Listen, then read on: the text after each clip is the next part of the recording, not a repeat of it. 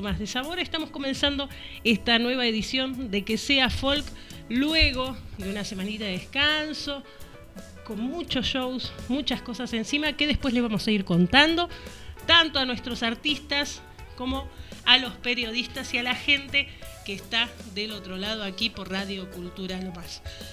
Como les decía, vamos a tener un montón de notas en el día de hoy. Venimos, pero así, como la voz, agitadísimos y justos con el horario, sí mandarles un saludo a toda la gente de Córdoba que nos está escuchando como siempre. Después tenemos a Nacho en La Pampa, que ya estaba conectado. Así que saludos a todos ellos que ya están prendidos desde bien tempranito para ver qué es lo que pasa aquí en Que sea Folk.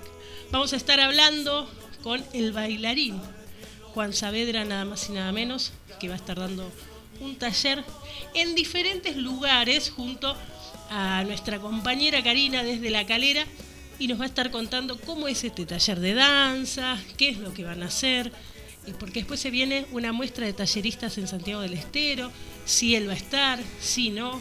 Así que vamos a estar hablando con Juan Saavedra de todo eso.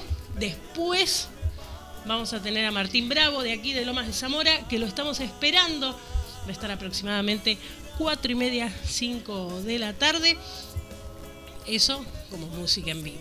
Después vamos a tener a la compañía de teatro que estuvo la semana pasada en el Día de la Memoria aquí en el Teatro de Lomas de Zamora. Son todos chicos muy jóvenes. Recién me decían que la directora fue parte de Radio Cultura Lomas, así que vamos a estar hablando de todo esto, ¿no? De, cómo lo ven ellos después de, de tanto tiempo, cómo toman este tema, cómo lo abordan y cómo sintieron el teatro de Lomas de Zamora. Así que dentro de todo eso vamos a tener también un conjunto que va a estar haciéndole un tributo a la película Amélie. Mira esa francesa, bueno, a ellos ahí en calle Corrientes, como para descomprimir un poquito lo que es que sea folk y puedan tener también parte de la cartelera de lo que va a pasar el fin de semana en la ciudad de Buenos Aires. Así que con todo esto vamos a dar inicio con la música, más que nada en que sea folk. Eh, este fin de semana en la Fundación Mercedes Sosa, un lugar que eh, no sé si decir lo que fue olvidado, pero sí eh, se ha tomado un descanso ¿no? de los espectáculos y demás. Ahora lo está llevando a cargo Araceli, que es la nieta de Mercedes Sosa, eh, y estuvieron Gauchos of the Pampa junto a Muya Carabajal en el bombo y también estuvieron bailando, ahí tuvieron una compañera de danza que fue Elvira. ¿Quién era Elvira?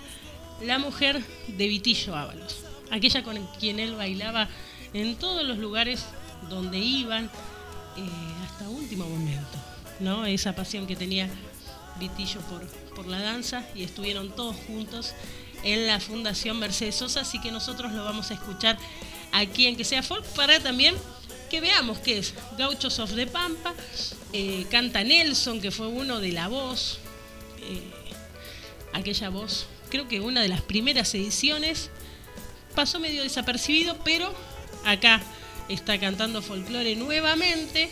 Y luego de Gauchos of the Pampa vamos a escuchar a Sergio Galleguillo, nada más y nada menos con un tema de Quique Ponce, un temperlino, él dice que es de San José, que no es de Temperley, es de San José, un gran escritor, gran autor de nuestra música popular que se llama No te vayas aún. Así que vamos con un poquito de música aquí en que sea folk.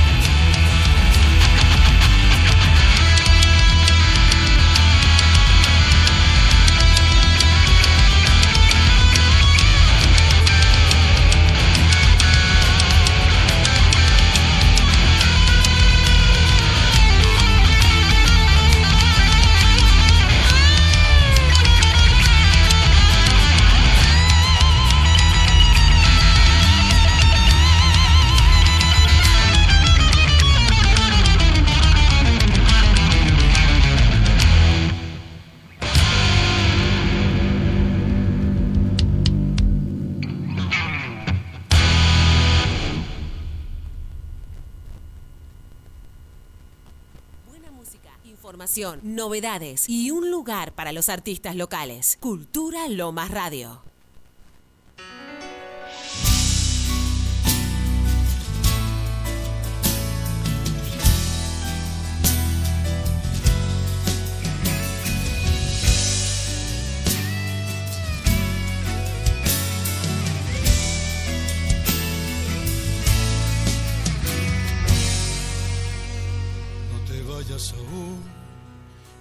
Un poco más. Necesito mirar tus ojos y soñar. No me puedes dejar con la pena de abril. No te vayas aún, yo no quiero morir. Quisiera detener el tiempo de los dos. Sé que pueden haber muchas más primaveras. Aún no terminé la pequeña canción que una vez te escribí para que tú me quieras. Regálame otra vez este sueño de amor. No puedo imaginar mi vida sin los dos y ver que ya no estás para amarte otra vez. No te vayas aún, no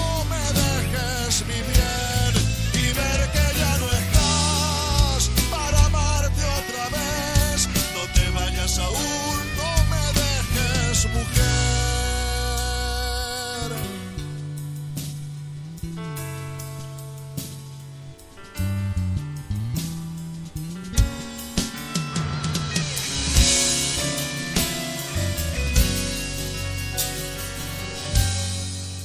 No te vayas mujer, aún no amaneció.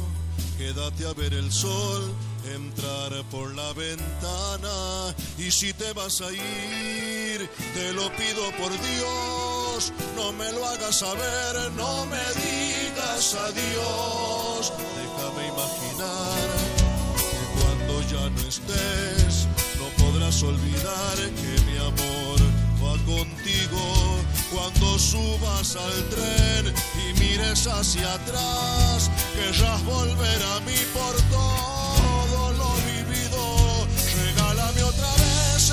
sueño de amor.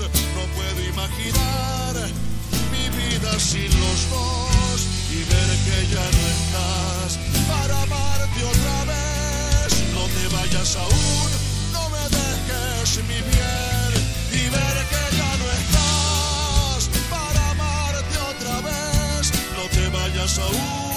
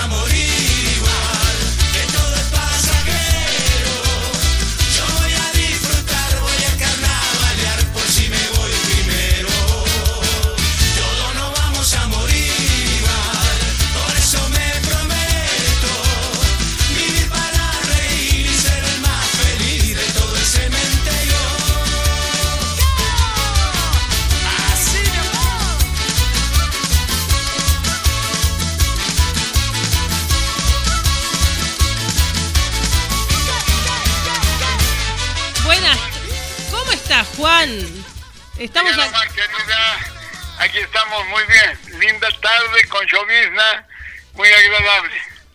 Qué lindo. Bueno, ya han sido también ojo de tormenta con el partido de Argentina y ahora van a hacerlo con este seminario de danza. Así es, querida, mira, cuatro días intensivos, 6, 7, 8 y 9 de abril, Pascuas.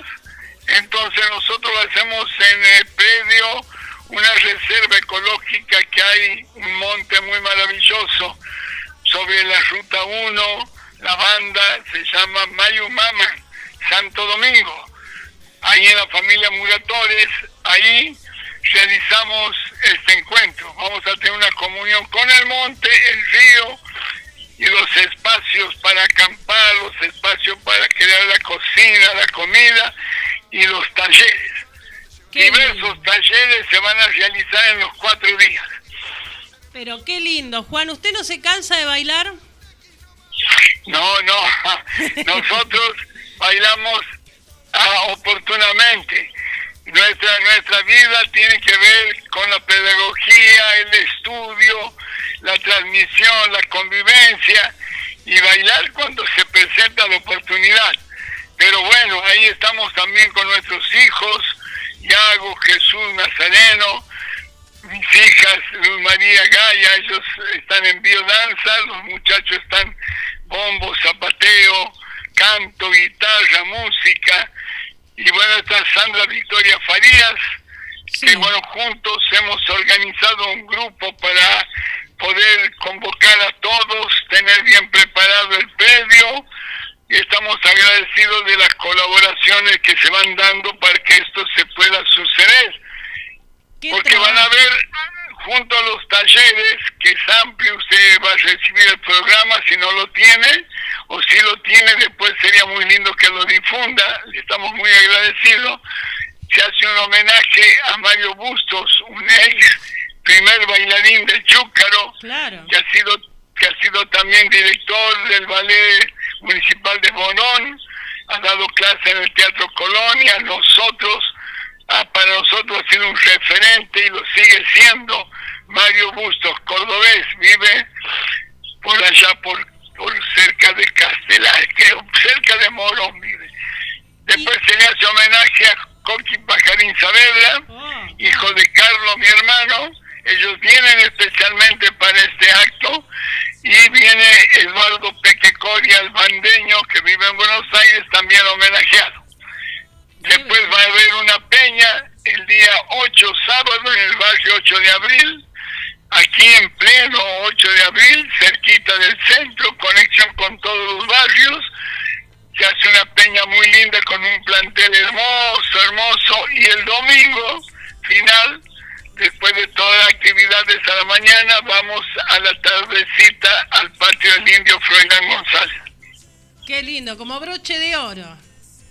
Así es, querida hermana, para que la gente que no conoce, que nunca ha estado al patio, lo visite y los que han estado, bueno, podamos gozar de nuevo de una tarde maravillosa junto a toda la comunidad santiagueña y a la gente que viene de visita de muchos lados. Hola Juan, muy buenas tardes. Te saluda Alberto Ibarra.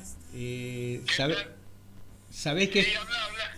Sabés que estuviste acá en el Teatro del Municipio? Soy el morocho de bigotes que los atendió a tus hijos, a Sandra, a vos. Ah, mira, sí, muchísimo gusto, hermano. Un abrazo, sí, una tarde hermosa. Había muchos santiagueños, gente, familias que viven por allá. Claro, Y ha estado muy, muy hermosa esta tarde, muy, tiene muy hermosa la sala, che. Muy lindo. Y el programa que ellos han hecho. Bueno, ellos también vienen a participar a curso la Peña van a actuar, Retumbo Argentino. claro. Bueno, vamos a estar este, saludando desde aquí toda esta obra que estás desarrollando ahí en tu Santiago y por supuesto que siempre a la espera de que en algún momento vuelvan por estos lugares. Sinceramente hay un respeto, una admiración hacia todo el trabajo que ustedes están desarrollando desde hace mucho, pero mucho tiempo.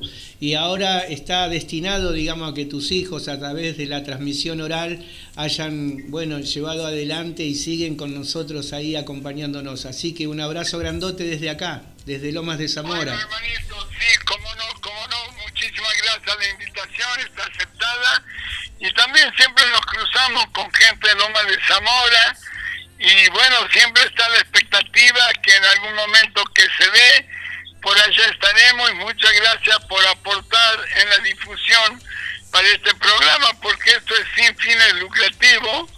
Es realmente poner el hombro, poner nuestras ganas y poder incentivar más a la gente y poder poner granito de arena en su formación. Eso es lo fundamental. Y luego la convivencia, porque esto es impagable, hermano. El hecho de que todos vengan en carpa a acampar, imagínate que es por eso se llama el gran encuentro.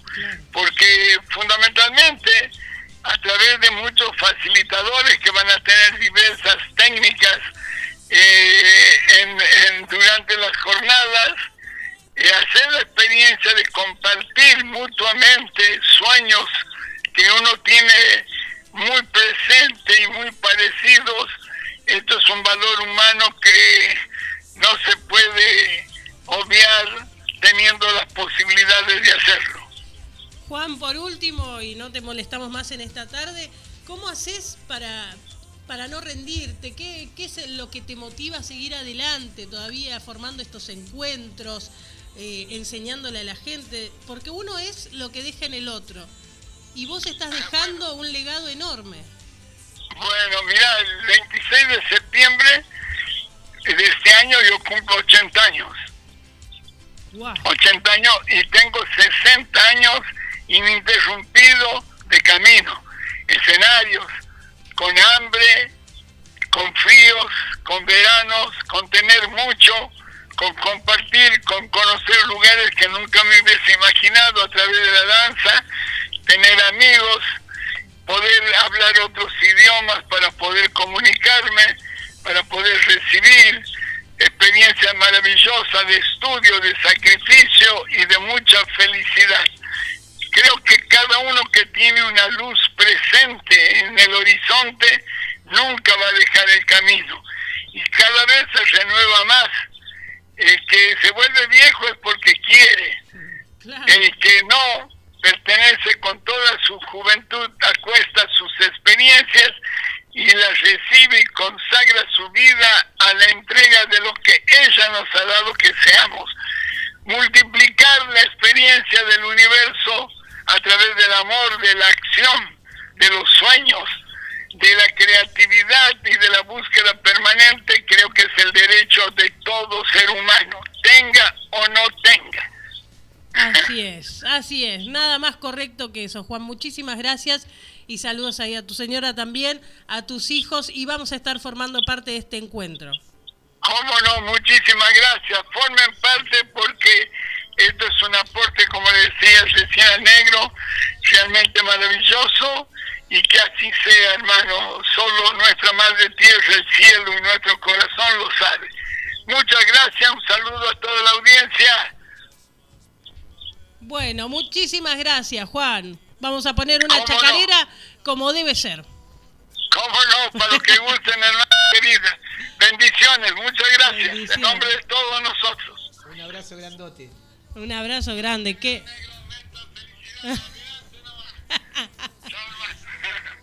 ¿Viste? Ahí estaba. ¡Qué santiagueñada! Che, como decía Franco Ramírez, que ustedes hasta que no copen todos los lugares, eh, no van a parar los santiagueños. Son así. Bueno, vamos con una chacarera y ya venimos con la compañía de teatro.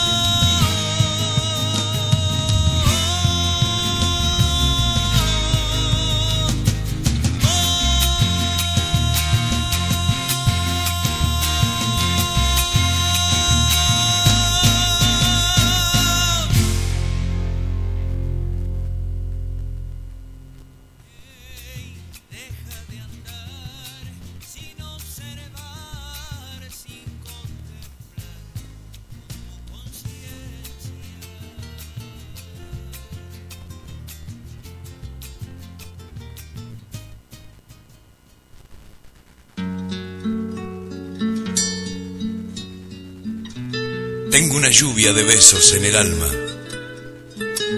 El silencio guardado de tu ausencia.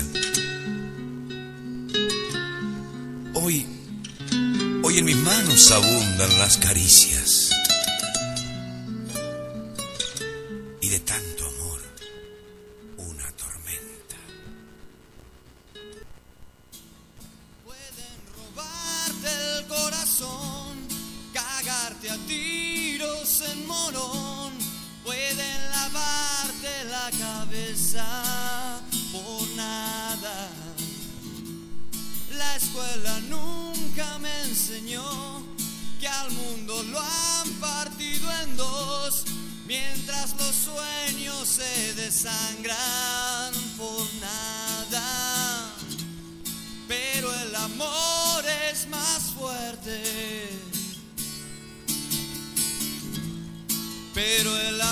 Seguimos en que sea folk. El viernes pasado fue una fecha muy especial dentro de lo que es el país y alrededores, porque ha marcado también una época de silencio, por eso también escuchamos a Tango Feroz, a Tanguito, con toda su historia de rebeldía.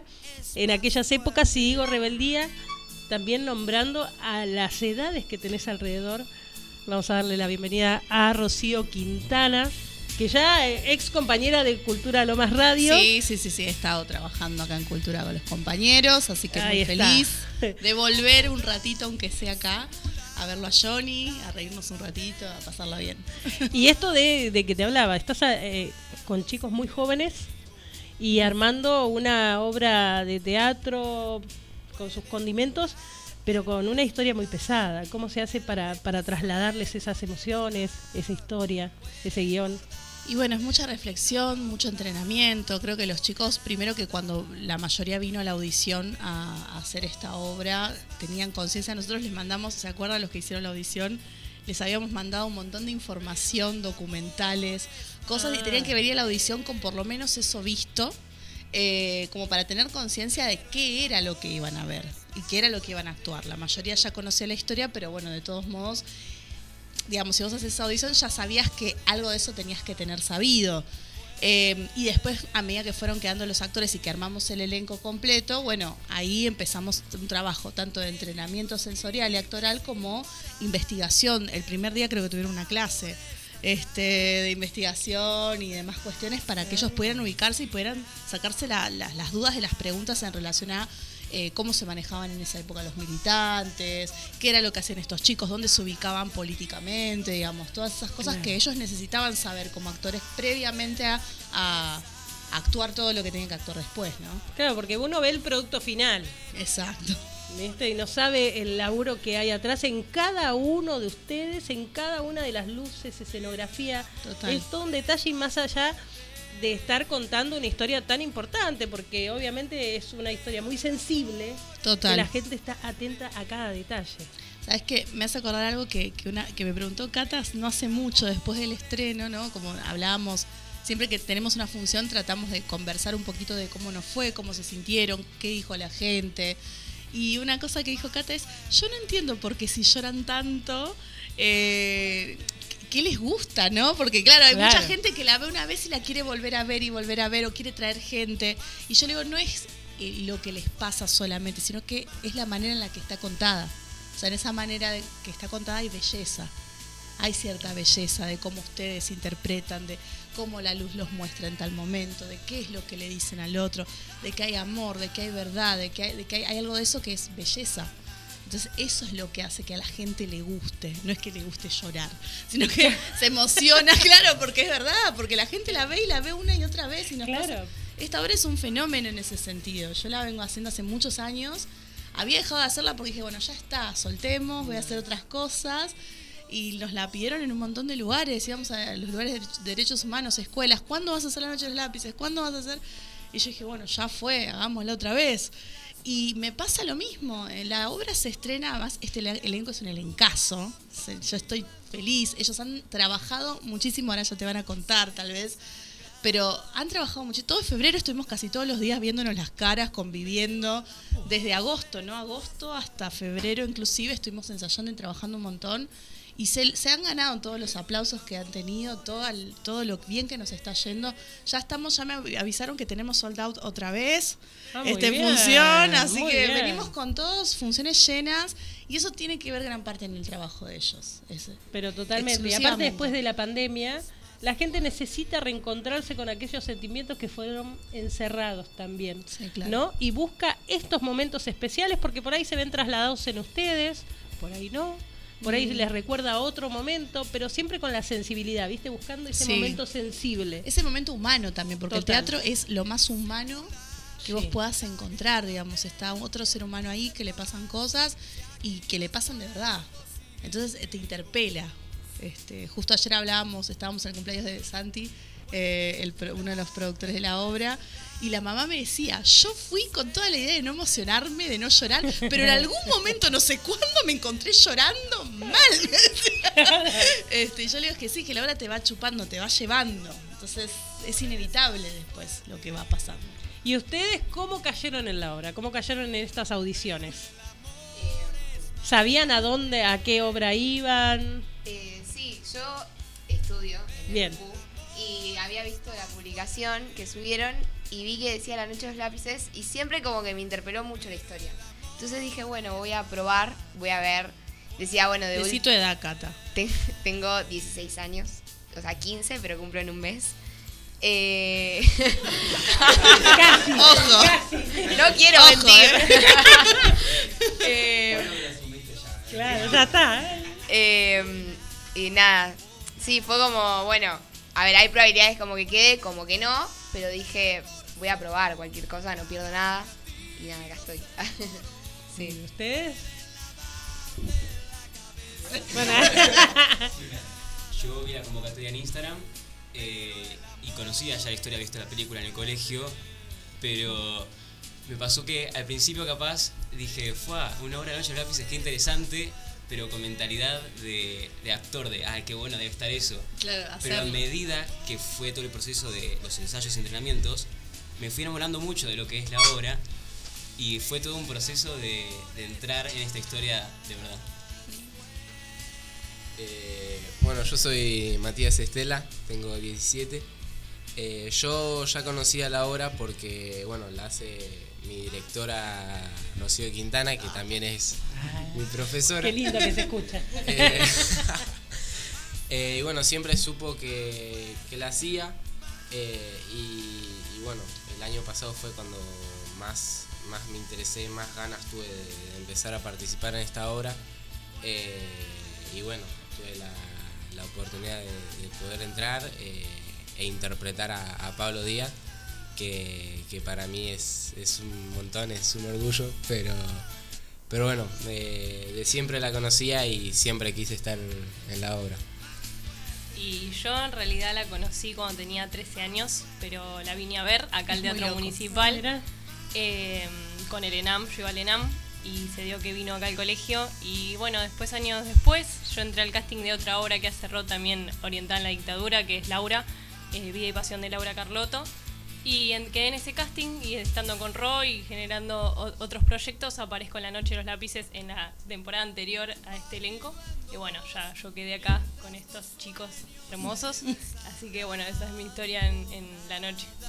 Y calculo que les habrán dicho, no, pero ustedes que saben. sí, la historia a tiene mí, más, sí. más edad que ustedes. A mí, ¿sabes que cuando, cuando yo la hice la primera vez, pues ya es como tercera, cuarta, quinta, sexta temporada, Sí. ya no sé ni cuál- qué número es. Pero cuando la estrené con el primer elenco, que el- todo el elenco ese ya es grande, grande estamos hablando de 25, 26 años, no son tan grandes, pero me refiero a que ellos habían empezado a los 15, 16, 12. Eh, y claro, estamos hablando hace como 10 años atrás, yo era, tenía 20 y pico recién, 21, ve- 23 años tenía cuando escribí la obra. Y me acuerdo que todo el mundo me decía, pero vos qué sabés, vos qué vas a... Tenía comentarios así como, pero ¿cómo te vas a...? No te metas con eso, me decían. También. Y a mí me generaba mucho abismo pensar... de esa época. Bueno, de- me generaba mucho abismo pensar, en ese momento era 2013-14, y yo decía, qué, qué loco que aún hoy digan algo como eso. Entonces más ganas me daba de hacerla. Dije, bueno, no importa, porque está bien que la, que la gente más joven tenga otra perspectiva o de su punto de vista o de una mirada distinta, porque siempre esta obra fue pensada para los pibes, en realidad. O sea, me acuerdo que una vez en un debate eh, que yo había ido, también cuando empecé a escribir la obra, que había un señor que me decía, para mí los pibes como ustedes no deberían escribir sobre esto, porque ustedes no saben. Y yo me acuerdo que lo miré al señor, aparte yo me cuesta quedar callada, lo miré al señor y le dije, bueno, y la gente de, de la edad más grande también deberían no hacer tantas cosas, y sin embargo, si no dan lugar a los pibes, eh, va a ser difícil. digo. Y los pibes, gente como usted no debería hablar de los pibes, entonces le voy a hablar yo a los pibes, que soy más chica. Claro. Pero bueno, digo, era como una cosa de, sí, ¿con qué se van, te vas a meter? Este, hoy por hoy, por suerte, yo les decía a ellos que la generación de ellos eh, tuvo una formación diferente. Eh, les contaron cómo eran las historias, tu- tuvieron otra, los Les interpelaron de otra sí. manera, les contaron la historia. Entonces eh, vienen con algo ya sabido, un poco, un poco más que lo que me pasó a mí, por ejemplo, cuando iba a la secundaria. Totalmente, totalmente. Y ni que hablar, Alberto nos puede contar un montón de esas historias, de esa época. Claro, bueno, tiene que ver mucho con la, la trayectoria de vida y sobre todo cuando nosotros soñábamos con cambiar el mundo también, cuando teníamos 13, 14 años, somos de la generación del 70 y en ese momento, bueno, qué hablar de, estar este, en una situación tan difícil para nosotros, pero lo que sí prevalecía era la solidaridad de los jóvenes. Este, había mucha, mucho compromiso con la vida eh, social, política, cultural, y creo que eso también se fue transmitiendo a las generaciones que, bueno, les tocó vivir los momentos tan difíciles como lo que estaban contando recién acerca de la, noche de los lápices. Eh, a veces eh, siempre digo de que es muy es más fácil hablar de lo de nuestros próceres que de nuestra historia reciente. Entonces es, es importante que ustedes en este nuevo tiempo, es muy difícil para nosotros los adultos eh, tratar de transmitir lo vívido que ha sido para nosotros este, poder este, transmitir oralmente, ¿no? porque en esa época nosotros vivíamos en forma clandestina permanentemente, o sea, era una acción política real, eh, no, no, no pensábamos nosotros que eh, la política era para, para asumir cargos, sino en todo caso para transformar la vida de cada uno de nosotros, desde el barrio, desde la sociedad de fomento, el club de barrio, la plaza del barrio, los centros de estudiantes, bueno, todo había una formación política muy interesante y es por eso que no es que los chicos este, han dado la vida porque sí, Mm. han sido comprometidos con la vida y creo que eso también es muy importante que ustedes lo puedan llegar a, bueno, a, a tener en cuenta y, y para nosotros el trasvasamiento generacional que se produce es muy importante porque, como decíamos en aquel momento, ustedes van a ser este, lo que van a llevar adelante todo esto. Pero sin la compañía de la historia, el proceso histórico, es muy difícil ir para adelante. Siempre tienen que dejarse acompañar con las personas grandes. No sé, a lo mejor has tenido un diálogo eh, que no correspondía en ese momento, pero creo que nosotros tenemos la historia eh, a, flor de piel, digamos, está en cómo nosotros la contamos. Sí, y gracias los- por la intervención, porque en realidad vine a hacer el café hoy. No, y todos los compañeros del Exposo de Banfield, gente de derechos humanos de acá de, de- de Loma, siempre apoyaron un montón la, la obra. eh, y eso también, eh, para mí y para ellos también es muy valioso, eso también. Este, es- Quiero contarles que, bueno, eh, en el año 75, en Villa Independencia, donde yo eh, me hice desde los tres años, no les voy a contar cuántos tengo, eh, pero bueno, ha desaparecido Mingo Cánova, que era el, el presidente de la Sociedad de Fomento de nosotros, del barrio, muchos compañeros que han que hemos salido a buscarlo. En realidad pensábamos que vieron cuando uno ahora pone en, en- en los volantes electrónicos pone este bueno desapareció tal persona y lo ponen solamente en las redes. Bueno, nosotros salíamos a buscarlo. Nos parecía que era muy importante eh, esta solidaridad que existía en ese momento y no por una cuestión de eh, yo sé que el teatro es un- una herramienta muy importante también este, para poder contar más de cerca la realidad que nos toca vivir. Así que bueno, ese es el aporte. No me quería olvidar de Mingo Cánova. No, por favor. Presente. Ni de, ni de ninguno de aquellos. que algunos están rememorados como lo que hay. La otra vez hablábamos de los héroes de Malvinas, que hay en algunos colectivos donde están las imágenes. Re lindo También- es eso. Sí, Re tendría linda, que haber un sí. reconocimiento a estas personas que están, porque mira, están. Sí, sí, en cada están uno de presentes. ellos todo el tiempo. Tendría que haber algún, ¿no? Claro, y bueno, para sumar, voy a invitarlos que mañana vamos a estar haciendo la vigilia en Sí, el museo. yo voy a ir. En el museo, y ahí se van a poder, poder encontrar con hombres que hoy tienen 60 años, pero cuando estuvieron en Malvina tenían 18, 19 añitos. Este, muy cerquita de ustedes estaban.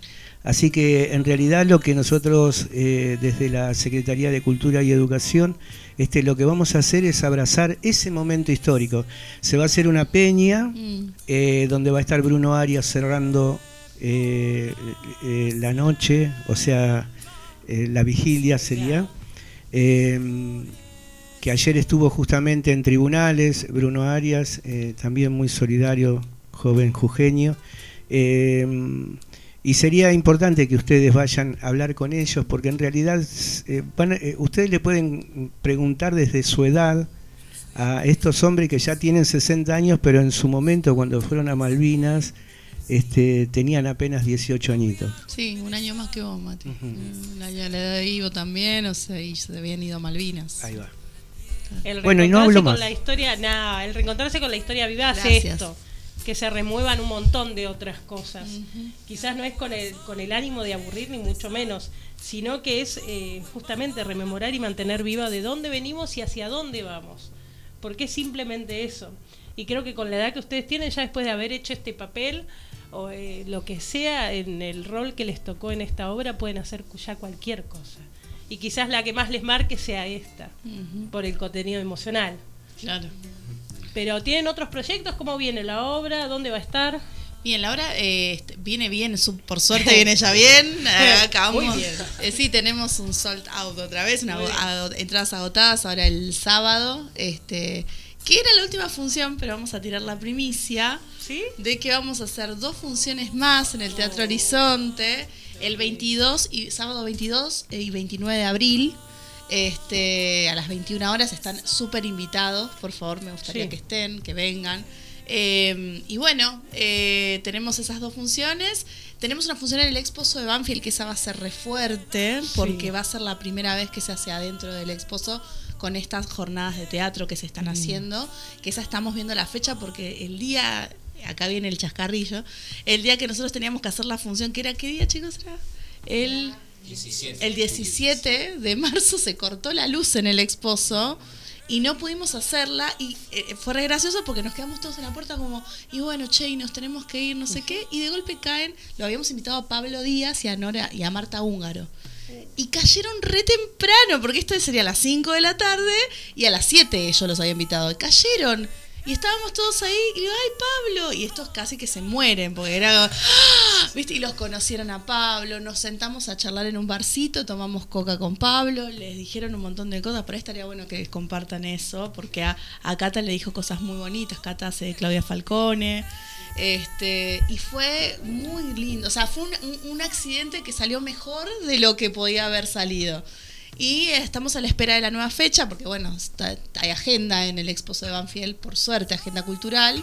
Eh, pero bueno, vamos a ver y estamos a la espera y les estaremos contando. Pero sí, es lindo el momento. Sí, sí, fue tremendo porque lo, lo charlaba con Ro cuando pasó, que fue increíble verlo y decir como, bueno, todo lo que me estuve formando y todo lo que me estuve informando durante todos estos meses, como verlo ahí era como la prueba de que era real. Claro, O se sea, materializó. Claro, eh, al, al ser muy fuerte la historia, yo como pienso, como que el cerebro lo empieza a tomar como si fuese una ficción.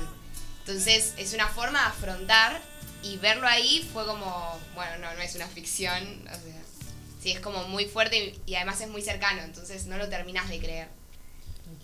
Y, y sí. Sí, sí, eh, te- se sentó y parecía que Estaban era- Pablo y Pablo. Sí, yo, yo justo eh, vi, se sentó y primerié, me senté al lado, lo quería tener al ladito. Eh, y era como un tío lejano, te contaba de su vida, de todo lo que hizo, eh, sin problema, eh, y te lo contaba sonriendo, no es que se angustiaba, no, sino que lo contaba como... Estábamos nosotros llorando. Sí, se nos ¿Qué te caían las lágrimas. Y él te lo contaba como si hubiese ido el otro día a jugar al fútbol con, con sus amigos. Eh, y nada, nos contó su relación que tenía él con, con sus compañeros, ¿no? Lo que era eh, toda la militancia en esa época. Eh, y nos contó también que recalcaba, yo me acuerdo, recalcaba en todo momento que, que eran adolescentes, seguían siendo adolescentes, por más de todo lo que hacían, que hoy en día parece eh, que es algo que hace un adulto, eh, eran pibes de, de 17, 16, 18 años que estaban militando, que, que ya estaban haciendo política. eh, y es muy fuerte escuchar todo eso, cómo habla, cómo se explaya él. Es, es muy buena persona. Qué lindo. Bueno, los comprometo, ¿sabes? Sí vamos a ir a, la- a verlos nuevamente. Por favor. Pero a la vuelta de donde vivimos, con el señor. eh, porque sí, claro, vos imaginate que entre vecinos las intimidades. Sí, claro. claro, nos conocemos. Claro. A la vuelta de casa está la escuela número 44, la secundaria, que es la primaria 40, la escuela número 44 es la secundaria. Está buscando nombre. Yo los comprometo para que vayan y cuenten la historia de aquellos actores Oh. para ponerle el nombre a la escuela, a esa secundaria. Wow, Eh, qué lindo. claro. Me encantaría, sí, nos encanta. Bueno, o sea, a mí me gustaría. Bueno. Si usted no viene ya es un lío, pero. Ahí está. claro. Y no se tiene que repetir en ninguna otra escuela ese nombre y demás. Y creo que, Me que no encantaría. están ellos Sí. presentes todavía en escuelas. Sí, hay alguna que otra, ¿Ah, sí? una, alguna Claudia Falcone hay. Eh, a ver, Hor- Horacio Húngaro creo que tiene una escuela también. Pero no, no, no hay muchos, o sea, ah, todavía quedan. Eh, no sé si Panchito debe tener alguna, Francisco Montanier, eh, pero no sé si María Clara, pero sí podría ser... Ahí va. en Bahía Blanca, claro. Eh, pero no deben estar todos. Bueno. Habría que averiguar y ver cuál falta y sí, estaría buenísimo. Ahí está. Es hermosa, Brenda, la, la Sí, propuesta. claro, tienen que estar. Muchas gracias, chicos, Gracias. por haber venido. Gracias Muy lindo ustedes. momento. ¿No? Te quedaste emocionada. gracias. Vamos a escuchar una de esas bandas. Recién escuchamos a Taquito, obviamente. Pero otra de las bandas que sonaba en esa época, que ya era más tipo Santolaya, era Sui Generis. Sui Generis. ¿No? Y se reconfortaban todos en aquellos temas, así que vamos a escuchar un poquito de eso. Gracias, chicos. Gracias,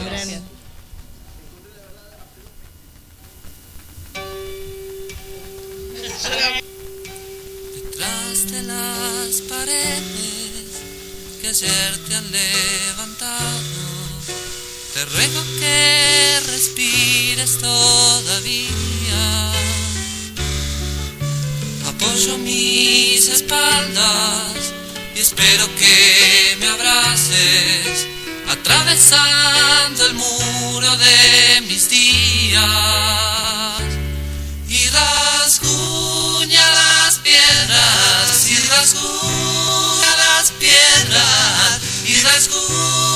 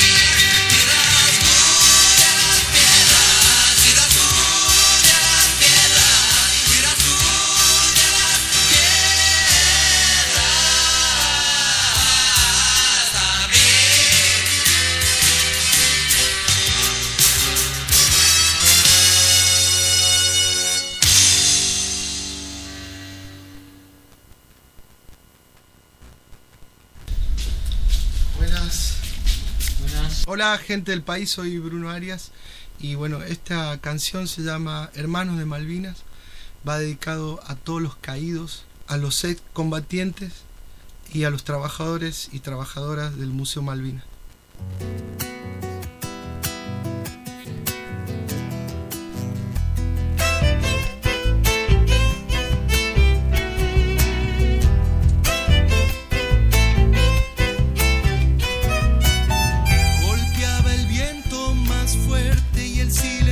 se rompía cuando del cielo caía lluvia de pólvora y muerte.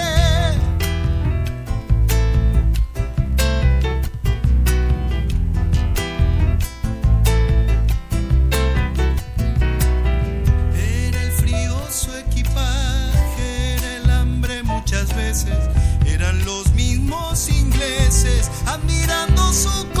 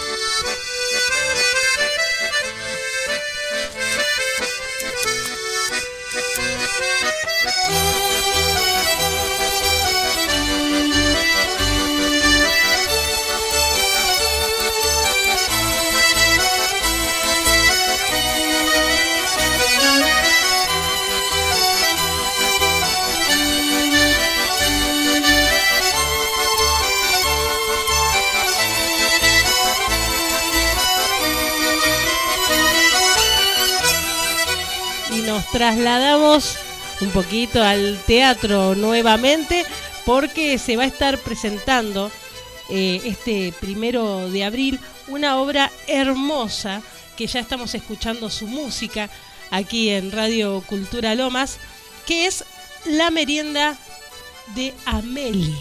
Esta película tan, re- tan recordada, ¿no? Tan rememorada y nosotros tenemos el placer de tener a uno de sus integrantes eh, aquí en Radio Cultura Lomas. ¿Cómo estás, Franco? Buenos días.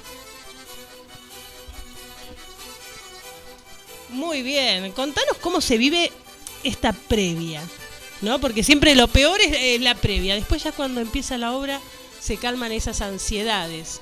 ¿Cómo estás vos? ¿Cómo lo estás viviendo? Sí, sí, tal cual. Bueno, la previa bien intensa, ya bueno, desde hace tiempo preparando todo. Así que bueno, viste como una, una maratón. Y bueno, ya hacia el final se siente un poco, un poco la, el cansancio. Teatro Shirgu es hermoso. Y creo que más para, para este estilo de espectáculos que es bien intimista, ¿no? Y que pintan varios paisajes. Sí, sí, el teatro es muy bello. eh, y bueno, es toda una experiencia bastante estética y agradable. Eh, eso desde el teatro, desde el, barrio de San Telmo. Y bueno, desde la música y también la, la puesta. Eh, así que bueno, es una linda experiencia tanto para nosotros los músicos como para la gente también. Las entradas se pueden conseguir por passline.com.ar. Esto es en Chacabucho, eh, Chacabuco 875 en San Telmo. Las entradas van desde 2.500 pesos y eh, después van hasta 3.300. Así es, ¿no? Sí, sí, bueno, ahora están en 3.300. Bien. Hay una promo de 4 por 10.000. Muy bien. eh, así que bueno, Vos sos el encargado del acordeón, piano, metalofón, toy piano y canto. Sí, Todo así es, eso. eh, yo soy. en general, bueno, todos tocan varios instrumentos Sí. y vamos rotando. Así que bueno, sí, hay bastantes instrumentos. ¿Y cómo se fueron eligiendo los teatros a presentar? Porque el sábado 6 de mayo van a estar en Espacio Doble en La Plata, el viernes 19 de mayo en Salón Danés en Tandil, en Mar del Plata, Córdoba, Montevideo, Rosario y Santa Fe, por todos lados. ¿Cómo, cómo fue armar esta gira? Eh, bueno, bien, con bastante entusiasmo y, bueno, proyectando. Eh, varios destinos los habíamos recorrido el año pasado, así que bueno, armando como el recorrido para este año.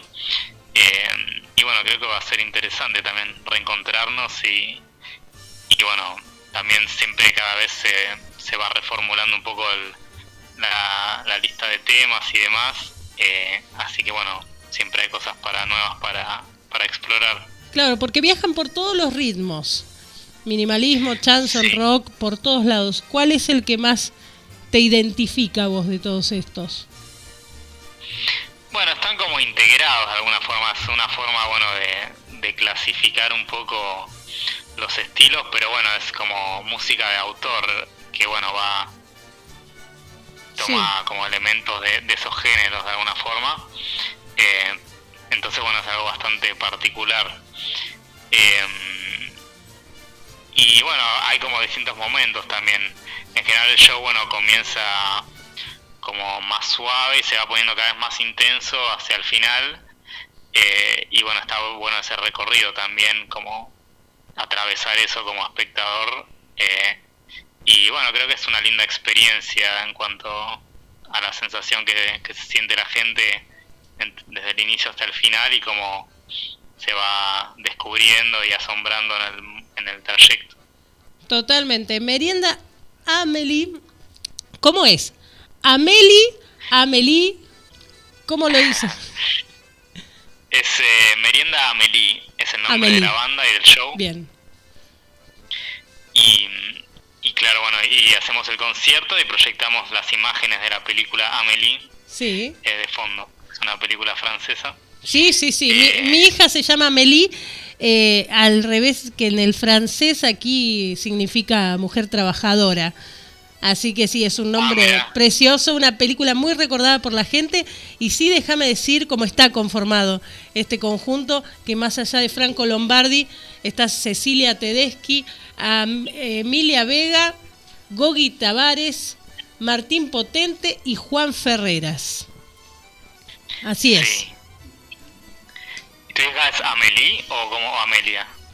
Eh, mi hija es Amelie, con Y. Ah, con Y. Claro, pero, eh, tiene la ¿Por la misma... película o, o por otra razón? Porque mapuche significa mujer trabajadora. Ah, mira. Sí. Claro. Así que, coincide. pero tiene la misma fonética que eh, Amelie. O sea, que la película. Claro, sí, sí. Más allá del acento, por eso te preguntaba cómo lo decían ustedes. Porque hay algunos que dicen Amelie, ¿viste? Y le van cambiando ese acento que tiene el nombre. Claro, sí, sí. Por eso. Eh, sí, eh, me he enterado muchos que venían, que bueno, que han nombrado a sus hijas Amelie por la ¿Viste? película, entonces bueno, ya nos pasó varias veces. Así es. Bueno, Franco, entonces sábado primero de abril en el Teatro Shirgu, ahí en San Telmo. Vamos a poder verlos a partir de las 20.30. Muchísimas gracias por esta nota, por este tiempo. Dale, muchas gracias a ustedes y bueno, los esperamos mañana. Muchísimas gracias. Nosotros nos vamos con parte de esta banda sonora aquí en Cultura Lomas Radio. Vas a ver qué lindo que se va a poner mañana.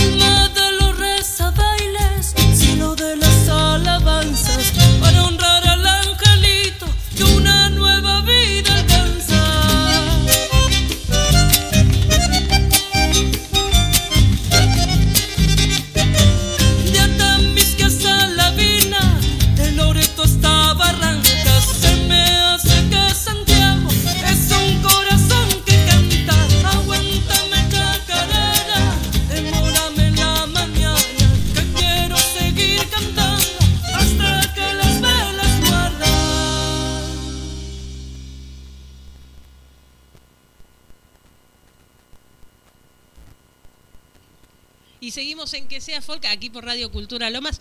Hoy hay un programa muy chulo. Señor, está buscando muchas fotos, está, eh, me trajo lista, mate, café, hoy está contento. Eso Estoy se el- resume. Supermercado del barrio. Hoy estás contento. Muy lindo programa está, hasta ahora y va a venir mejor. ¿En serio? ¿Qué te están diciendo las redes? Ahí? Sí, sí, sí, están todos escuchando a ver si están saliendo bien. Nos escuchan desde Las Varillas, Cacho Franco, programa Nuevos Vientos de Radio Las Varillas, Karina desde La Calera de Córdoba, Fabricio desde La Pampa, también otro difusor, Nacho Martín de Cadena Alegría también que va para todo el país. Eh, y tenemos nuestros ahí. Juan Saavedra y Juan Sandra Soncho Saavedra. Corral. Desde Suncho Y en la operación técnica y puesta en el aire el señor Johnny Munson. que ya de- ¿Cómo lo estamos ablandando. Horrible palabra en estos momentos que se está usando en los medios, pero lo estamos acomodando, no sé, suena todo feo. ¿Sí? Sí, sí, sí, sí. Estamos en el tema de medios medio eh, sensibles. Muy. Sí, están pasando cosas. Bueno, nada, que ya sabemos qué pasa. Contame qué es lo que va la a nota pasar. amarilla esa que yo no la conozco. pero, Claro, no, Eso dejala. Lo hice por el corazón roto igual, ¿eh? Ay, escuchá. Y, y los temas ¿Lo chacareños. puedo contar? Sí, re. Firmó el divorcio. Tenemos que hacer fiesta, no mentira. Eh, pero escúchame, no llega a los 35 años, firmó un divorcio. Claro, 32. Ponelo. Bueno, quería reservarte, pero. eh, escúchame en el currículum, ya ponés divorciado. Qué Claro. locura. Es una linda experiencia. ¿El divorcio? El, el proceso, No, el, bueno, el proceso el proceso. proceso. Ya lo estamos escuchando tras Balmalinas a nuestro próximo invitado, pero contame cómo va a ser la vigilia. Bueno, qué bueno, qué bueno. Bueno, estamos, en realidad estamos muy expectantes, ahí, ahí puesta en nosotros lo que hablábamos con los chicos que están haciendo la obra de la noche de los lápices. Sí, así es. Eh, justamente situarnos en esos 18 añitos, ¿no? donde decíamos que era un lugar inhóspito, desconocido, con mucho frío, y entendíamos que de pronto los fogones son donde ellos eh, canalizaban, digamos, todo ese esa incertidumbre, ¿no? Porque en definitiva eh, cotidianamente vivían incertidumbre tras incertidumbre y era muy difícil de sobrellevar. Pero creo que el arte y, y la cultura en ese sentido es una herramienta muy importante para, bueno, para aliviar, para aliviar el espíritu, para fortalecer las almas, digo yo, ¿no? Entonces, eh, bueno, se, eh, se tomó la iniciativa de hacer una, una vigilia con Peña eh, por Malvinas. Y bueno, convocamos a muchos amigos y amigas que, que están en la danza y en la música, eh, que quiero detallar aquí. El Ballet Lavalló, la agrupación Chacaimanta, agrupación Chuquillantú, eh, Sambo Raza de Bronce, eh, Ballet Moctezuma, La Patriada, Argentina Ballet, Senderos de mi Patria, Raíces del Sur, Ballet Irupé, Guairamullo, Ballet Cacuy, Ballet eh, de adulto, Los Trigales, Compañía Negüen, Aromas de mi Pago, El Antigar, Retumba Malambo. Y en música van a estar Amelia Martín, Martín Bravo, Jerónimo Ferreiro y Bruno Arias. Qué lindo. Digo, en ese, en ese plano digo que todos vamos a estar haciendo la vigilia a partir de las 8, porque en realidad es esto, ¿no? Un poco hablábamos este, con algunos amigos del arte y la cultura, justamente, que no es una, eh, no es eh, una celebración, es una conmemoración y la, la celebración en todo caso es el abrazo a esos chicos que hoy tienen 60 años, pero literalmente en algún momento ellos estuvieron fuera de nosotros y, bueno, los queremos acercar, los queremos tener cer- cerquita. Así que cada uno eh, va a cumplir un- una misión espiritual, digo, de abrazar a todos eh, los eh, veteranos de, de Malvinas. Y entre ellos, bueno, tenemos a Martín Bravo, joven de aquí, de Lomas de Zamora, Amelia Martín también es de aquí. Eh, Jerónimo también. Jerónimo también, eh, lo abrazamos, eh, lo hicimos desde acá ya. ¿eh? Vive en la zona de, de- de Quilmes, pero él se siente lomense. Y Bruno Arias, que ayer estuvo en tribunales, justamente en el ayuno que realizó el padre Paco, justamente eh, en un momento tan sentido donde la justicia es injusta con muchos de nosotros, como lo han sido con, con estos jóvenes. Y bueno, debemos este, poner nuestro granita de arena para poder eh, modificar estas cuestiones. Y el padre Paco tomó ese eh, por voluntad, digamos, eh, un hombre de la fe que dice, bueno, hay que hacer renunciar a estos jueces que realmente nos están haciendo mucho, pero mucho daño. Y bueno, ahí estuvo Bruno Arias también con su guitarra, eh, eh, acompañando, digamos, eh, el ayuno. Estuvo el miércoles y ayer jueves también estuvo con- acompañando, ahí en tribunales. Así que bueno, lo vamos a tener haciendo el himno nacional y luego este, va a estar con nosotros también. Desde las 8. ¿En dónde? Eh, esto queda en General Frías eh, y Garibaldi, es el Museo de Veteranos de Malvinas de Lomas de Zamora. Ahí vamos a estar entonces, pero tenemos a uno de estos integrantes, ya mira, sin saberlo, ya habíamos programado la nota hace un tiempo, te mira con los ojos conmovidos. Eh, se ve que es una fecha muy movilizante también, ha trabajado con gente muy amiga como Mirta Casali, así que ya, ya lo sentimos como parte de la familia y él es Martín Bravo. ¿Cómo estás? Buenas tardes. Buenas tardes para todos. Gracias por venir. Gracias por invitarme. Por favor, Pues, esa cara, claro. ¿Cómo, ¿Cómo se siente formar parte de esta vigilia? ¿Ya habías formado parte anteriormente? No. Eh, no sé, es muy difícil expresarlo, que se siente. Eh, reci- recién dijiste que es algo que conmueve mu- mucho y sí que conmueve mucho. Claro. Es inevitable que nos conmueva si, si realmente nos ponemos a, a tomar conciencia un segundo de todo lo que significa esta fecha y todo lo que ha sucedido. Entonces es importante eh, acercarse a esas personas que han tenido que vivir eh, la situación de ir a la guerra, ir a dejar su vida, ir a dejar su familia, ir a dejar todo lo que tenían en su vida cotidiana de un día para el otro. Así que nada, es muy es muy es una fecha muy importante, voy a estar estoy contento, pero a la vez también es como eh, fuerte, es- tiene un significado no de alegría, sino de, de, de- de ir a, a estar con... De con- responsabilidad, sí, quizá. no quería decir responsabilidad, pero, Pero sí, sí. Es la responsabilidad. Sí, es el estar presente, ¿viste? Cuando Claro. uno dice presente, este, bueno, así como se muchas veces se nos van físicamente las personas, queda el legado y creo que esto en los jóvenes hoy está, por supuesto, eh, eh, llegando adentro. Hoy vemos las movilizaciones de, de mucho piberío donde quiere averiguar qué es lo que pasó aquí en nuestro país, porque también ha sido negada por los medios y la influencia de los medios hegemónicos hace hace que trizas ¿no? Nu- nuestra mente, no- no- no- nos provoca siempre para que olvidemos todo. Y creo que estos espacios como esta radio eh, y como muchas radios comunitarias así que tienen el acento puesto, digamos, en, en realmente cumplir un servicio desde la comunicación, ¿no? O sea, porque una cosa es entretener, pero también es formar.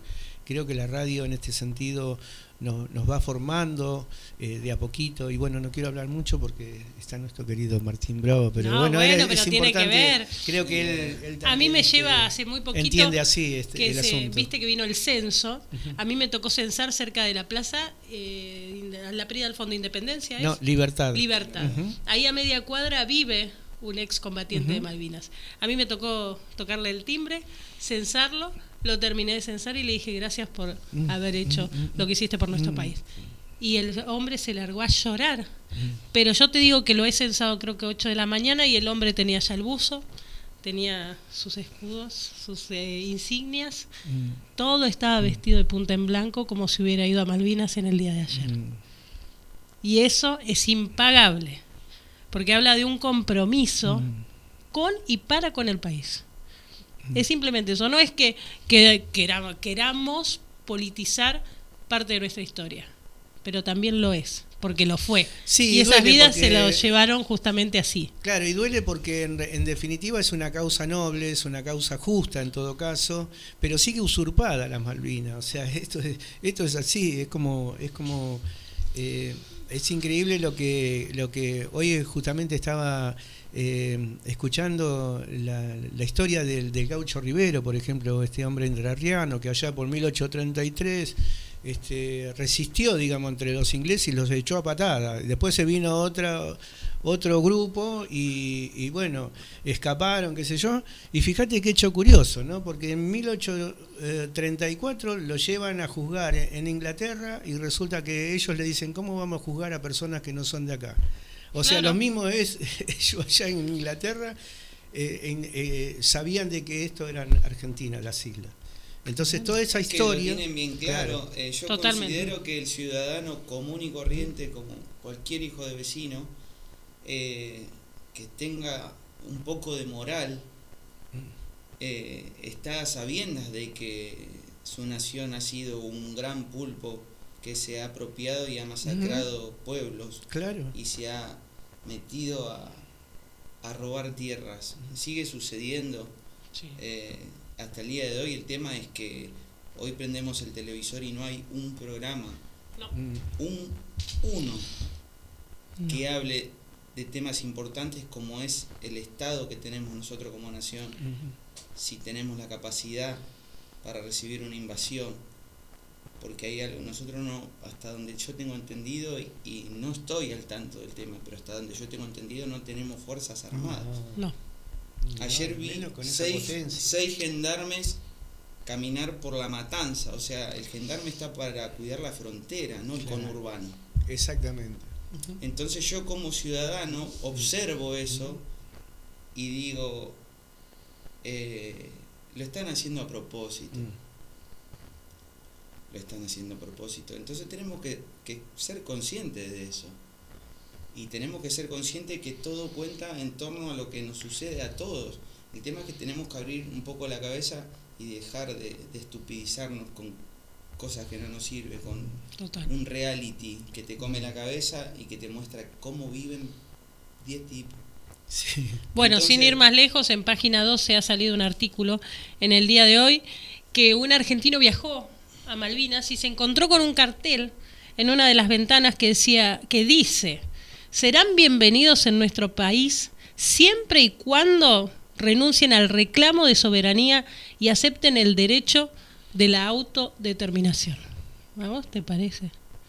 Con tantas No cruces sin nombre que hay ahí. No me sorprende, pero eh, bueno, es hora también de que nuestros gobernantes se hagan cargo y dejen de hacer el Mm. visto gordo a todo, porque la verdad que es un alambre caído. Y no hablo de, un, de este gobierno, del anterior, hablo de un sistema Total. que está corrupto y está comprado hace muchos años. Entonces, yo considero que, que el pueblo está cansado ya. Sí. Entonces, y, y lo digo viviéndolo con la edad que tiene Johnny, con 32 años. El pueblo está cansado, pero está cansado No de laburar para no poder vivir una vida natural, de poder hacer algo, de viajar con tu familia, del laburante, del obrero. Tiene el derecho de tener una vacación, tiene el derecho de poder comerse un asadito el domingo, tiene el derecho de comprarle un juguete a su hijo. Entonces, escucho que hablan de muchos derechos, de tantos derechos, pero eh, nos están llenando de cuentos, loco, porque el derecho del trabajador y del ser humano que vive, que se levanta día a día, eh, está perdiendo cada uno de los derechos. No sé cuántos derechos tenemos hoy. Entonces yo, hablando, no quiero ser grueso, pero eh, estamos cansados. Sí, sí, sí. Estamos cansados. Y considero que eso eh, va, va a causar, va a tener un, un efecto en nosotros mismos de repensar cómo estamos viviendo y hacia dónde vamos, porque eh, nosotros tenemos que comprender que el pueblo se tiene que unir, que tenés que hablar con tu vecino, tenés que escuchar a tu vecino, tenés que ayudarlo, tenemos que ser comprometidos y aceptar la responsabilidad de que nosotros vamos a construir. Perdón. Martín Bravo. En la No, tarde pero- de Que sea folk. Claro, mira vos. Yo voy a romper el, locutor. el hielo. ¿Viste?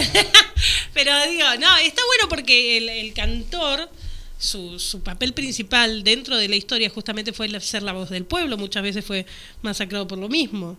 Bajado, subido, depende Sí, lo la que situación. podemos decir que dentro de las, la- la- las dificultades que tenemos, los logros que hemos tenido y las dificultades que seguimos teniendo, eh, todavía estamos abrazando esta democracia que es incipiente todavía, eh, eh, tiene 40 años y bueno, en esta situación que estamos hablando ahora, nosotros en un- mirábamos para afuera y ya teníamos que salir disparando en aquel momento, ¿no? Claro. O sea, creo que han, esto que se fue dando ahora este, fue justamente en base a lucha. O sea, recién hablábamos con los chicos que es más, mm, digamos, es muy difícil hablar eh, y transmitirle a los jóvenes eh, la historia reciente. Por eso mucha gente habla solamente de los próceres, pero Claro. eh, hasta acá, hasta este tiempo hemos llegado con también con muchos luchadores, un 24 de marzo donde se apela a la memoria, a la verdad, a la justicia, bueno, todas esas cuestiones tienen que estar, digamos, en cada uno de nosotros. No, no, no se puede evadir esto, porque si no, eh, lo que decía Martín, o sea, eh, terminamos consumiendo algo que nosotros no somos, que esa no es la identidad de nuestro pueblo, digamos, nuestro pueblo quiere comer en su casa, quiere el diálogo familiar, quiere tener su propio techo, quiere tener su eh, trabajo genuino, este, muchas cosas que nosotros debemos, debemos tener los medios para poder este, hablar de estas cosas, ¿no? Y por supuesto que la música en este sentido es la que calma el espíritu. Exactamente. Bueno, te pedimos el primer tema. ¿Con qué empezamos? Vamos a, a hacer una, una canción, un retumbo, que está titulada Niño, tu vuela.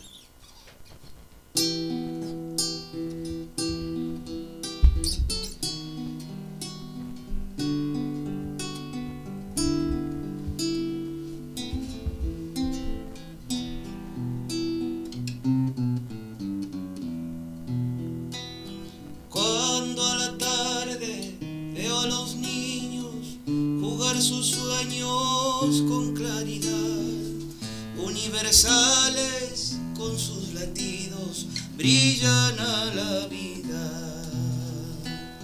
Son mensajeros del venidero, tiempo de cambio que llegará con sus valores y decisiones al mundo cambiará.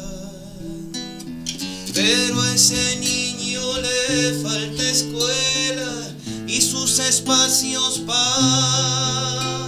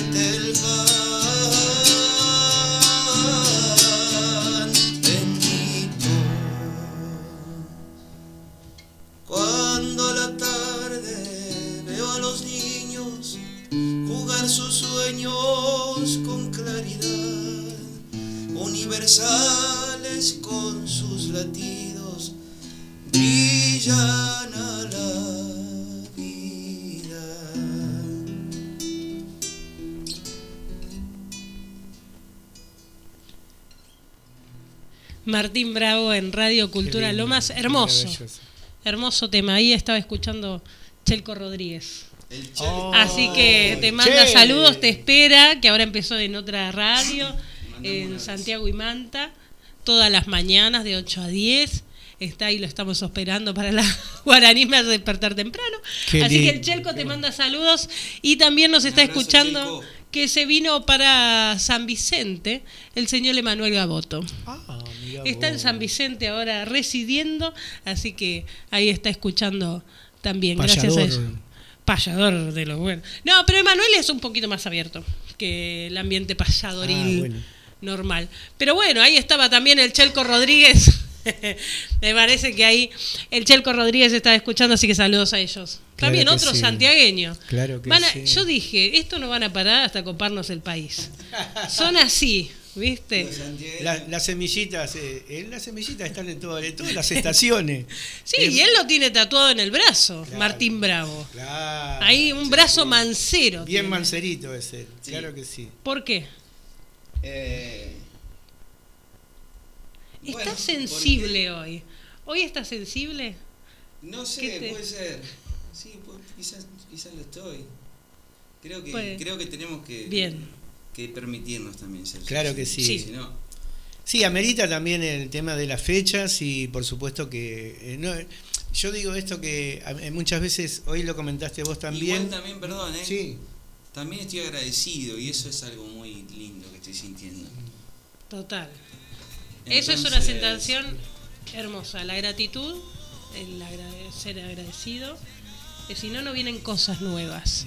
Te estancás. Eso con el camino de la vida te vas dando cuenta que si no agradeces las pequeñas cosas, no vienen las otras. Claro. No dejas abierto ese pasito. Y, y, y, a- y poder ap- aprender, considero que estamos para aprender a- y aprender a agradecer y es algo Mm. muy lindo. Entonces, quizás sea, sean de las dos, sensibilidad y, y agradecimiento, porque la verdad que eh, estoy agradecido a vos, a vos, a todo el equipo, pero también por Nombrá el porque hecho- acá no, no tenemos televisión. Pero- a Brenda. Basta. Brenda Dillano. Brenda Dillano, perdón, Basta. perdón. Pasa que para, para la audiencia estamos tomando unos mates en una mesa y nosotros los argentinos quizás tendemos a eso, a charlar. Entonces, eh, sepan disculpar la audiencia que por ahí eh, me, me olvido que estoy en un programa de No, pero está radio muy bien. Y, y bueno, quería agradecer y agradezco que estas oportunidades y estos espacios que, que nos dan a nosotros los, los cantores que andamos con, con la guitarra y que hacemos lo que nos gusta hacer. Si no fuese por ustedes, nosotros no tendríamos una voz que la gente pudiese escuchar. Así que Es una cuestión de puentes. Sí, todo. claro. Eh, ahí también me, me acordaba, bueno, como decíamos, de Mirta Casali, que es una persona que viene de otro palo y agarró la cultura como modo de vida, de escape, de salvación, eh, de todo. Digo, lo que hace la cultura, ¿no? Vos decís, bueno, yo tengo el placer de elaborar de esto, de llevar la guitarra, pero la responsabilidad que tiene eso también para el otro lado. Sí. Porque cautiva, acompaña, salva, ¿no? Es impresionante. Eh, voy a contar una infidencia. Martín Dos ya van. ¿Dos? Sí. Ah, la del divorcio. Perdón. No. Viste que estoy atento. Ella me dice, ella me dice no. siempre, vos me acompañás, pero tenés que estar atento. Y yo, Basta. cuando dijo uno, que, dijo, ah. Que cuando Martín me dijo, ¿te puedo preguntar una cosa? ¿Nos podemos juntar para preguntarte una cosa? Claro, es eso, para eso estamos. No estamos para otra cosa. Estamos para eso, para abrir puertas. Como Bruno Arias puede estar en esta vigilia que para mí es algo maravilloso, que haya estado en el ayuno de tribunales, que haya estado, que vaya a estar en la vigilia y que se comprometa con ese discurso que él dio apenas pisó Buenos Aires. Sí, apenas claro. con ese changuito volador que él vino, con ese disco, creo que era eh, Violeta, una cosa así, que dio para una discográfica y más o menos Changuito lo pintó para la discográfica, ya el otro no. Claro. Dijo hasta acá, este soy yo. Y que siga con ese discurso, Sí, por supuesto. Quiero eh, hacer mención eh, especial, porque bueno, está muy cerca nuestra. Eh, María Elena Mateos estuvo ayer en Ah, el ayuno sí. acompañando al Padre Paco junto con Moni. Eh, son dos direc- ex directoras, no, directoras, vamos a poner así, no, ex, eso que queda feo, ex. Eh, directoras de, de escuelas, de escuelas de barrio, eh, han estado ahí acompañando justamente, y bueno, la presencia de Bruno, estaban hablando de Bruno, ¿no? Sí, Bruno. Arias. Eh, bueno, y es eh, muy generoso, muy generoso a la hora de, de- de compartir también, ¿viste? Porque hay un bombo, De eso se él trata. incorpora el bombo. Eh, hay un amigo, lo incorpora a- al escenario y creo que eso es saludable que así ocurra, ¿no? Ya eh, Jorge Cafrune hacía esas historias, ¿no? Lo he hecho con Mercedes Claro. en el escenario de Cosquín. Eh, así que ¿Cuánto ¿Cómo más necesitamos, aprender? no? De eso. eh, cuánto necesitamos, yo considero que necesitamos eh, escucharnos. Y eso está sucediendo, y eso es lo, Sí. que, lo que está sucediendo. Sí. Y que ya que podamos advertir qué es lo que está faltando, ya quiere decir que, que ya estamos eh, viendo que lo que estamos viendo no va, o no sería lo más correcto. Así que con esos ejemplos, con esos cantores, con esas personas que han defendido nuestra cultura, no nos olvidemos que Jorge Cafrune estamos en el 2023 y si salimos a cualquier parte del mundo y ponen folclore argentino, él es un representante cabal de nuestro folclore, así como tantos otros cantores. Bueno, esa es una de las tantas conversaciones. Sí, esa es una de las tantas conversaciones que he hecho mención acá, que hemos tenido, bueno, con Mario Álvarez Quedó, perdón que te refiera siempre, Mario, pero con Mario, Sergio Galleguillo, una camada que dice, no hay cantautores en los festivales. No hay canción con peso de letra, de contenido, de mensaje en los festivales. Se hace para aplaudir, se hace para bailar, pero falta esa canción con compromiso, como la que recién cantó Martín. Claro, claro. Me, me hacía acordar al, al nuevo cancionero, ¿no? Cuando viene con, con Tejada Gómez, con, con Mercedes Sosa, bueno, muchos, muchos cantores populares que con guaraní, eh, bueno, con ese mensaje universal ya era, porque no era que quedaba solamente en lo, en, en lo local, digamos, ¿no? sino que ese mensaje universal de, de- de pensar que la paz le corresponde a todos los seres humanos. Es increíble que todavía estén jugando a la guerra, es, es increíble todo esto. Y bueno, por supuesto que eh, latente está nuestro, nuestro planeta, eh, tratando de hacernos reflexionar acerca de los cuidados que debemos tener Total. sobre sobre nuestra tierra, ¿no? Porque no es solamente el, el declamar, digamos, el, el cuidado al medio ambiente, sino estar nosotros participando continuamente, cotidianamente de este cuidado. Y que el hombre se Como tiene nuestros que dar niños. cuenta que no es el dueño de la tierra, sino es solamente una parte más de todo esto. Sí, ahora le pedimos un tema más. Mira, yo te voy a hacer escuchar un pedacito de alguien que todavía sigue siendo actual y quizás viene para este momento. Aprendiendo a vivir, se nos va la vida. No es penoso eso. En lugar de ganar, ganar la posibilidad de que nuestro minuto sea cada día el mejor, lo vamos como desperdiciando, desperdiciando. Para tener un brillo de afuera, olvidamos la luz de adentro. Penoso, es penoso. No quiero protestar, porque no debo protestar. Ya protestará el alma de cada uno en la medida que alcancen esa conciencia. Apaguen tarde su lámpara. Amigos queridos, hermanitos del mundo, apaguen tarde su lámpara. Seamos más buenos de lo que parecemos. Merezcamos la tierra que pisamos y el aire que respiramos. Por ahora nada más y muchas gracias. Eh, don Atahualpa Yupanqui. Mira vos, apaguemos tarde la luz, hermano. Ahí te dejo para que tires un tema, nada más y nada menos. Bueno, vamos a meterle un tema que se llama Estás de viaje. ¿Eh? Justo. Y bueno, fue compuesto en pandemia, en el techo de mi casa. Eh, así que dice así, vamos.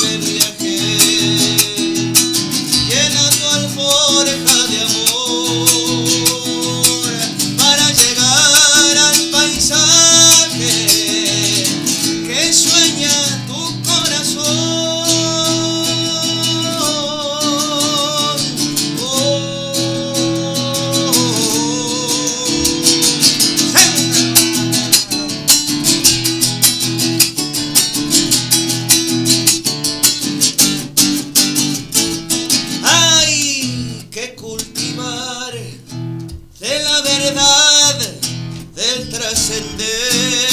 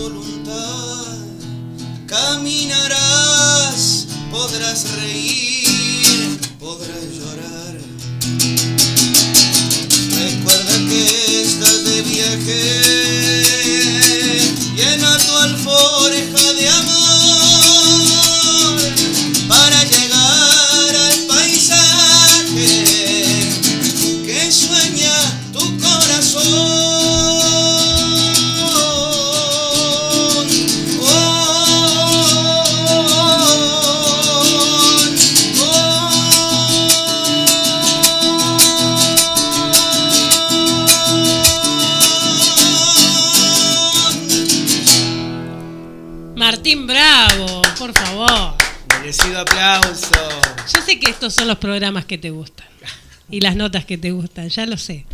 Y con ese amor que lo miras. Sí, bueno, es, es entrañable porque tiene que ver mucho también con, con su desarrollo personal. eh, los primeros lugares donde él habitaba eran en la peña que yo hacía allá por Piallo y hoy es el Centro Cultural Piallo y, y en aquel momento, bueno, eh, travesuras que ocurrían en la noche, donde pensábamos que, que nadie nos veía y entonces hacíamos lo que queríamos, que era bailar, disfrutar de los amigos, de, de un buen vino, de, de la música, de la danza, y entre ellos estaba Martín Bravo, Martincito era en ese momento, Martincito. Y, y doy fe que hizo su familia desde ese lugarcito, que empezó a, a dar los primeros este, indicios de que se iba a construir eh, una familia, ¿no? Y, y ahí apareció la Karen una Sí, noche. ahí, ahí, ahí nos encontramos con, con Karen, que es mi compañera, hace ya varios años. Así que la huerta tenía buena tierra, amigo. Bueno, Julito, Julito también era travieso. Era travieso. Marianito Césped venían. Viste que vos también haces infidencia. No, pero son, son leales, son, son amorosos esos encuentros. Te digo que, que eran noches que, que eran. No era que terminaba a la una, eran las Noches 5 de la mañana. cortitas. Claro. eh, Porque terminaba muy, muy. Cuando nos dábamos cuenta ya Estaba el sol, y- estaba el sol ahí. Estaba el sol. Más noches que van. No, no, no. Y todos decían, ¿sabés sabés lo que pasa? Que vivo lejos y el colectivo dice, Claro. anda hasta las era más. verdad, era. Y empezaba a las 5 Claro, claro, bueno.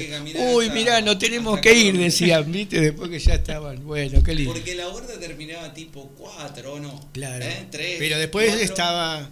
Pero La claro, cacharpaya. a las 3, 4 no pasaba el 548. No, claro. Claro. Entonces teníamos que seguir cantando un rato más. Un rato más.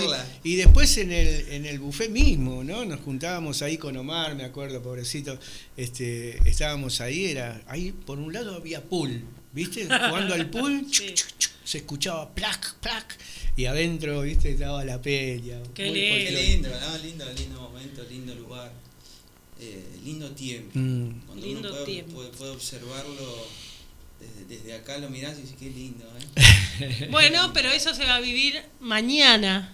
Mañana, a la noche, sí, a sí. partir de las 20 horas. Mm, mm. ¿En dónde? En Eh, Frías y eh, Garibaldi. Garibaldi. Sí, sí, a partir de las 20 horas la vigilia, así que están todas y todos y todes invitados para que puedan compartir, digamos, con ese abrazo fraterno con, con los veteranos de Malvinas, con sus familiares y también tener presente a aquellos que han perdido la vida. Este, y, y estar cerca de la familia, sobre todo eso, ¿no? El fogón, eh, nadie es más que nadie ahí, porque todos este, vamos a hacer, este, intentar hacer que el fueguito no se apague y sobre todo la memoria, ¿no? Este, que, que siga encendida. Así es. Martín, muchísimas gracias por haber venido. Lo hicimos hablar Fue mucho muy y... lindo. Sí, sí, sí, fue muy ameno. ¿Cuándo lo invitas de nuevo? Así cuando él más quiera, canciones. cuando él Bueno, quiera, ya le dije, cualquier viernes que él pueda está, pero más que invitado. Bien, Vamos a hacer algo con Martín, vamos a hacer alguna rueda de prensa, algo vamos a hacer. bien. ¿Sí? Bueno, entonces nos volvemos nosotros a reencontrar en el próximo viernes, de 16 a 17. Ah, es Semana Santa, la puta. Bueno, Claro. con huevo de Pascua me venís. Sí. Después de Pascua. Claro que sí, claro que Entonces sí. el viernes que dentro de 15 días. Y cada vez es, cada vez somos. Ah, quiero anunciar que va a estar Marianito Céspedes en, en la Plaza En de la Lomas y les contamos a todos los que escuchan este que sea Fall que va a ser en la plaza. ¿eh? Vamos, Muy a, bien. vamos a hacer en la plaza. Vamos a inaugurar eh, desde el folclore el baile, no inauguración de la plaza, porque seguramente en forma institucional se va a hacer. Pero vamos a probar un poquito a ver cómo trabajaron los A albañiles. pusieron, claro, ¿eh? las A ver si se mueven las Están baldosas. ¿eh?